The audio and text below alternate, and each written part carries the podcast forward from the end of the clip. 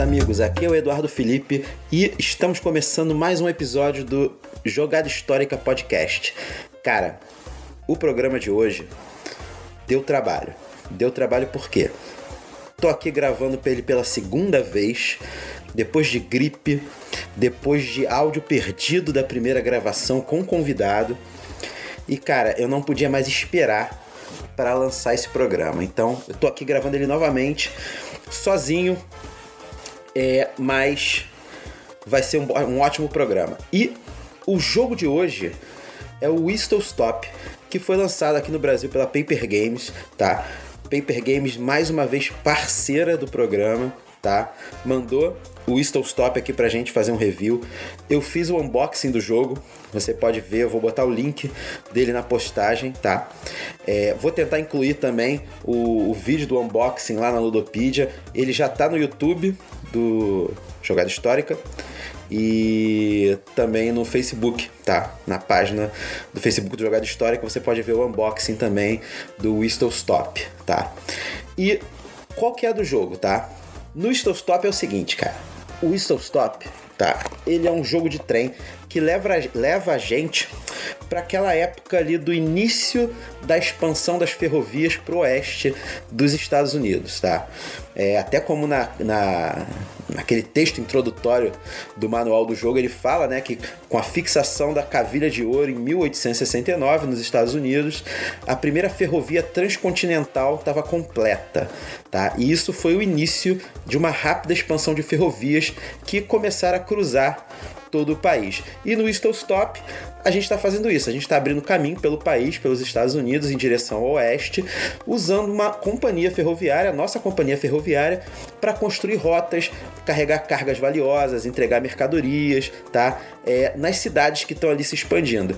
E co como que a gente faz isso? Tá? A gente faz isso criando uma rede de paradas, tá? De paradas do apito, né? O Whistle Stop, na qual é, a gente e nossos adversários, a gente pode aproveitar enquanto eles continuam a expandir as ferrovias, tá? E ao longo do caminho a gente recebe ações de outras companhias ferroviárias, tá? E a gente vê, né, a nossa reputação crescendo e voando a cada entrega bem sucedida que a gente faz antes de realizar um esforço final para completar os trajetos mais longos, né, até as cidades do oeste, até as prósperas cidades do oeste, tá? E o que, que é isso, tá, cara? Antes da gente falar do jogo, tá? O que, que, que, que é essa parada aí? Que, rolou o seguinte, tá? Logo depois da Guerra Civil Americana, houve uma grande expansão para o oeste dos Estados Unidos, tá? Em busca de novas terras, tá? O que rolou? Terras do oeste americano começaram a ser compradas, tá? E essas compras foram acompanhadas, foram acompanhadas de um grande fluxo de pessoas que estavam se mudando e se estabelecendo nesses novos territórios no oeste. E esse grande volume de terra né, esse grande volume de terras vazias, ele começa a ser habitado principalmente graças a incentivos do governo americano, tá, por meio do Homestead Act, tá, que é também conhecida como a Lei do Povoamento. Essa lei, tá, ela foi instituída pelo Abraham Lincoln em 1862 e ela decretou, decretava o seguinte, cara, é, é, senta aí que é absurdo, tá? Ela decretava que toda pessoa que tivesse interesse em se fixar em uma terra no oeste podia fazer isso por um preço baixíssimo. E as condições exigidas pelo governo era de que todo lote cedido seria habitado e cultivado por no mínimo cinco anos, tá? Então esse era o Homestead Act, tá? É, lei instituída pelo Abraham Lincoln é, para é, povoar o oeste americano. Mas, cara, como que o, o homem fazia isso? O seguinte, cara, não era um espaço vazio, né? Você tinha nativos da América que viviam nessas terras, tá? E essa expansão e essa ocupação do oeste pelos americanos foram incentivadas por uma crença que muitos dizem que existia na época, né? A minha opinião é que essa crença ainda existe de alguma forma, mas era uma crença que existia na época que era conhecida como destino manifesto. Me corrigindo aqui, tá? É, eu tô dizendo que essa crença pode existir ainda, mas é, é o seguinte: é, por essa crença ter existido no passado, hoje o, o, cidadão americano ele tem ainda muito desse comportamento, muito dessa forma de pensar, tá? E o que, que era o Destino Manifesto, tá? Nessa crença do Destino Manifesto, os americanos afirmavam que os Estados Unidos eram uma nação escolhida por Deus para ser grande e próspera. Eles não estão, assim, eles estão assim, realmente os Estados Unidos se tornou uma nação grande e próspera, né? Tanto que é o maior poder aí, o país mais poderoso, a nação mais poderosa do mundo atualmente. E essa crença, ela era utilizada na época como uma justificativa para isentar os americanos da culpa de toda a violência cometida nesse processo de expansão para o oeste, principalmente contra os nativos americanos, tá? Contra os indígenas. E daí rolou várias, vários eventos, né? Conhecidos na história americana, como a Guerra Mexicano-Americana, tá? É, que essa guerra aconteceu na década de 40 do século 19, onde os Estados Unidos se manifestaram interesse em comprar a Califórnia e o governo mexicano declarou guerra aos Estados Unidos pelo esse interesse na compra da Califórnia e tal. E o México né, foi derrotado e obrigado a ceder, além da Califórnia, um território do Novo México. Tá? É, que mais que a gente tem é, dessa dessa época da expansão pro oeste, tá? A gente tem o maior clássico, talvez, o maior tema né, clássico da, da, do folclore americano, que é o Velho Oeste, né? É, que rendeu aí muitos filmes, rendeu muitos jogos de tabuleiro com esse tema, inclusive. A gente vai ter um programa aí no futuro só sobre jogos de Velho Oeste também.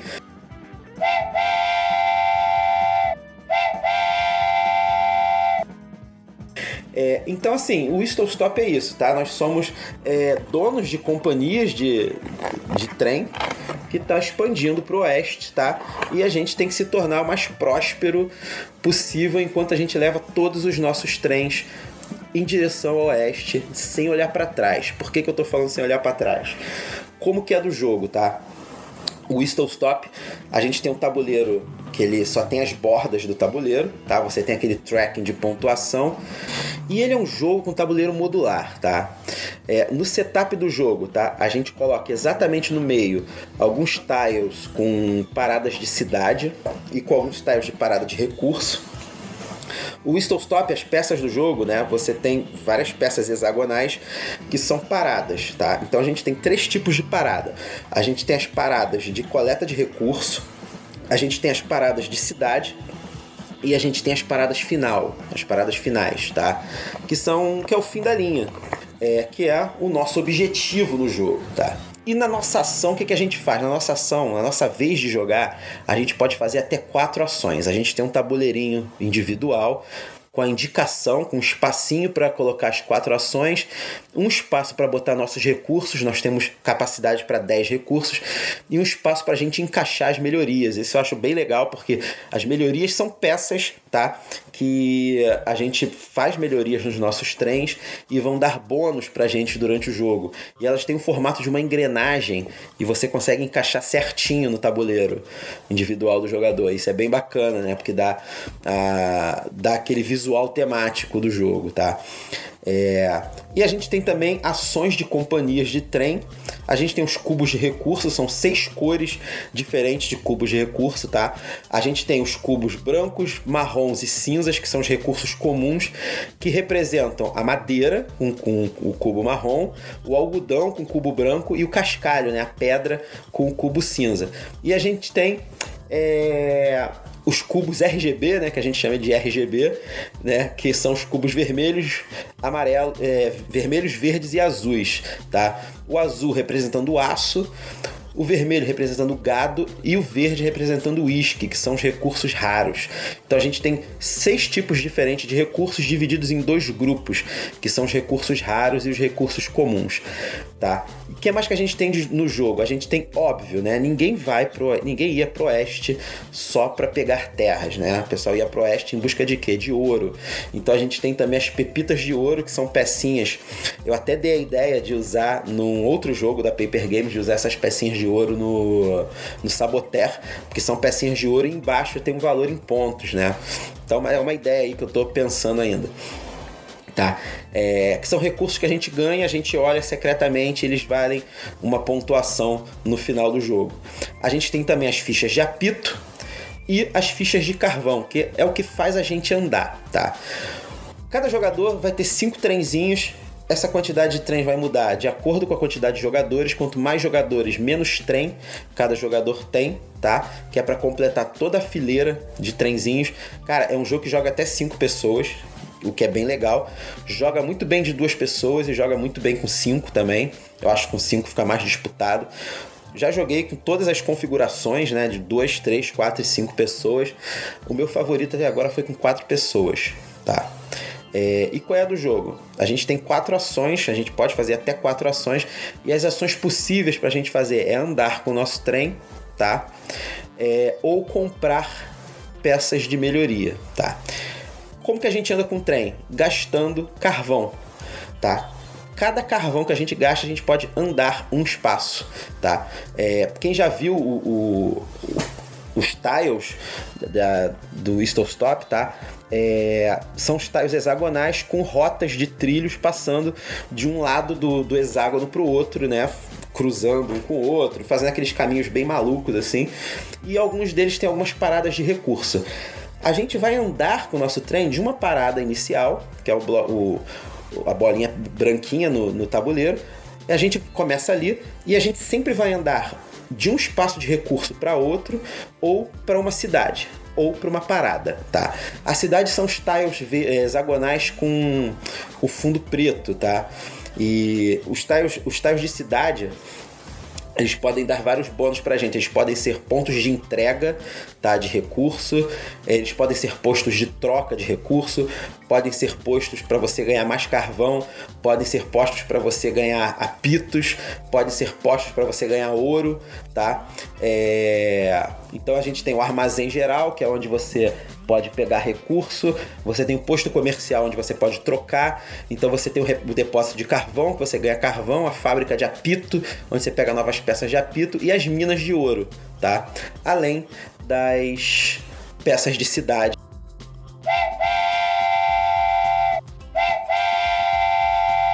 Na tua ação você vai andar, você vai gastar um carvão para andar teu trem um espaço.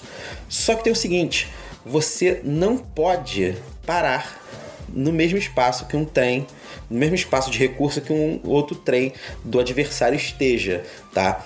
Você pode ultrapassar um espaço onde tenha um trem seu, tá? Não um trem do adversário. E com essa mecânica de você travar o espaço do trem do adversário ou é, usar um trem teu que já tem parado para andar um pouco mais longe com outro trem seu, é como o jogo vai desenrolando e onde você tem que pegar recursos e nas paradas de recurso para pegar os recursos e entregar nas cidades. Quando você entrega nas cidades, você ganha uma determinada quantidade de pontos e ganha uma ação de uma companhia, de uma das outras companhias ferroviárias. São cinco companhias diferentes, tá? É, só que tem uma parada que é o seguinte: é um jogo de pick up and delivery, tá? Pick up and delivery raizão mesmo. Você vai pegar recurso de um lugar e vai levar para o outro. Só que tem o seguinte: você vai levar os recursos ou para parada final ou para parada de cidade.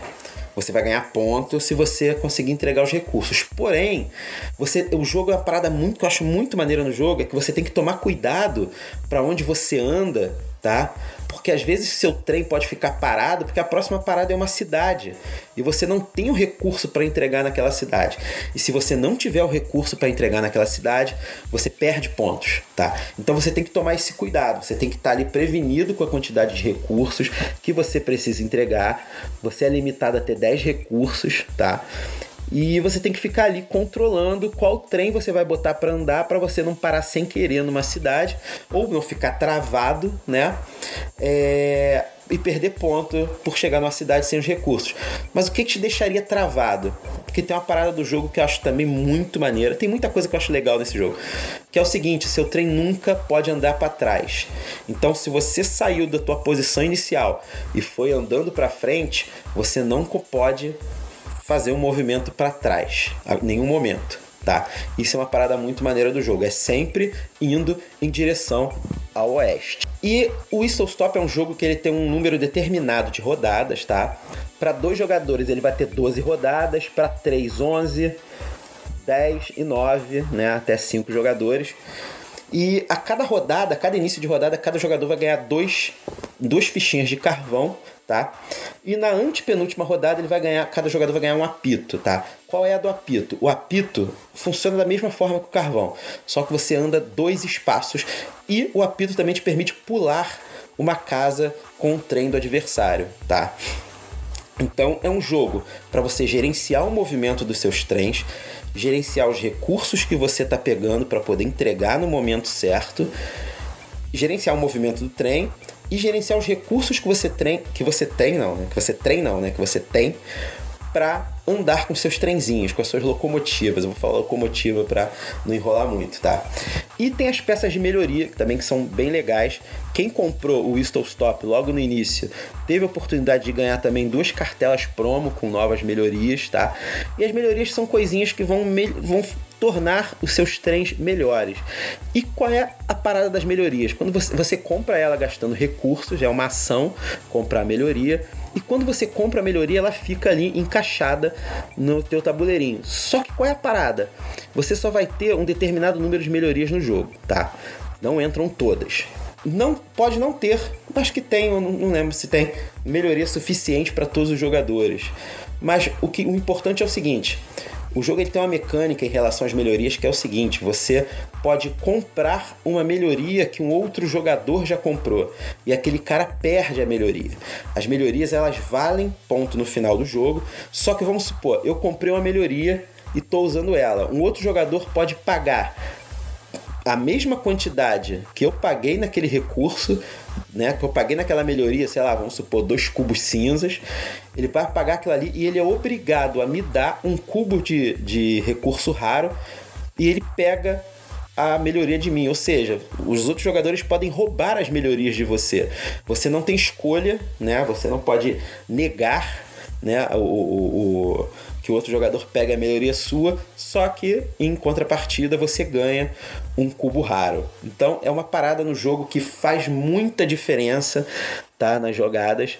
É, para quem foca em pegar a melhoria, tá? Eu já joguei algumas partidas de Whistle Stop, joguei pelo menos umas cinco vezes e porque cara é um jogo bem gostosinho de jogar.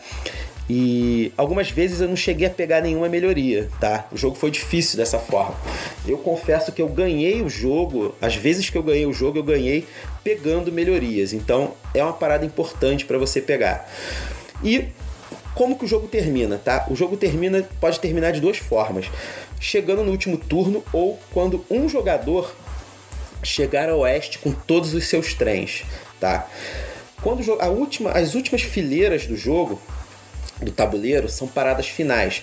Funciona da mesma forma que a cidade, tá? Só que você tem que entregar três mercadorias lá e os, a pontuação final da, das paradas finais são bem grandes. Tipo, a menor acho que é 15 pontos. Então varia de 15 a 20 pontos a, a, as paradas finais, né? Ou, ou 25, eu não me lembro. Mas vale bastante ponto. E tem uma outra parada que é o seguinte também: no final do jogo, quem tiver mais ações de, né, de cada companhia, de cada cor de companhia, vai ganhar pontos. É, só que às vezes você não conseguiu pegar muitas companhias, é, você não vai ganhar ponto às vezes por ter aquelas ações de companhia com você e você vai pensar, pô, então não valeu de nada para mim, né? Pegar essas, essas ações de companhia? Não tem uma das paradas finais que você pode vender as ações de companhia, se eu não me engano, por 3 pontos ou 4 pontos cada ação. Ou seja, você viu que você não vai ganhar uma pontuação, porque é uma pontuação bem grande que você ganha no final do jogo, por ter a maioria das ações de uma companhia.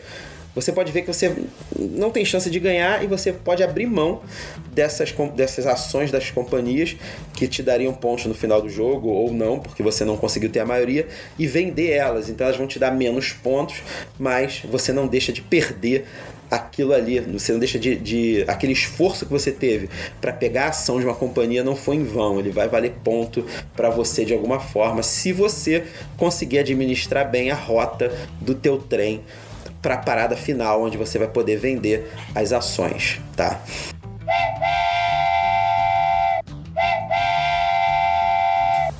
É, e o jogo termina dessas duas formas. Então, cara, eu espero que vocês tenham conseguido entender bem né, qual é a do jogo. E, cara, o Whistle Stop é um jogo muito, muito gostosinho de jogar, muito maneiro. Ele é simples, regras simples, bastante estratégico. Cara, a rejogabilidade dele é enorme porque você tem é, você tem muitas peças de cidade. Ah, uma parada muito maneira que é o seguinte, né? Você tem umas pecinhas na mão, tá? Que você é, você sempre vai ter três peças na mão e você vai comprando novas peças para colocar no tabuleiro. É, você não pode ficar segurando as peças de cidade na tua mão. No final do jogo, acho que você perde 10 pontos se você ficar com alguma carta de cidade na tua mão. Ou seja, tu é obrigado a botar carta de cidade ali. Né? Você não pode ficar travando. Então, voltando, cara, é um jogo muito maneirinho de jogar. Regras bem simples, porém com possibilidades estratégicas bem grandes. É um jogo que você vai gostando de jogar cada vez mais. Ele tem uma rejogabilidade, cara, enorme, porque vai ser o tabuleiro sempre vai ser diferente a cada jogo, tá? A, a montagem inicial com as paradas do meio né, e as paradas finais vão ser diferentes a cada partida. E, cara, vai ser um jogo diferente a cada, cada vez que você jogar, tá? É um jogo muito gostoso de jogar, a produção do jogo tá muito boa tá? Mais uma vez, parabéns pela Paper Games. É, se você quiser ver como é que ficou a produção do jogo, tem um unboxing que eu fiz. Você vai poder ver como é que ficou. E, cara, é, esse programa foi um parto para sair. Né? Eu tinha gravado ele com convidados que tinham jogado comigo, eu perdi o áudio. É, depois eu peguei uma gripe bem braba e fiquei sem voz. Tá? Eu tô gravando aqui dando pausa várias vezes para respirar e pegar fôlego de novo, né? Que é a minha voz só agora que tá voltando. E tamo aí. Saiu o programa do Whistle Stop finalmente, tá? Jogo da Paper Games com aquela qualidade de sempre da Paper Games. E, cara, mais uma vez, obrigado aí pra, pra Paper Games, pro Eduardo Sela pela parceria. E estamos sempre aí, sempre que precisar, tá? É, para divulgar qualquer coisa, a gente tá aí, cara. Paper Games é a grande e maior parceira do Jogada Histórica. Então é isso aí, espero que tenha gostado do programa. Foi um programa rápido, mas, cara, tá aí a minha opinião é... e um review rápido aí sobre o jogo. Cara, acho que é o necessário para você saber o que você precisa sobre o Whistle Stop. É... é um jogo muito bom, é um jogo que vale a pena você ter na tua coleção. É aquele joguinho rápido, serve para introduzir as pessoas no hobby tranquilamente.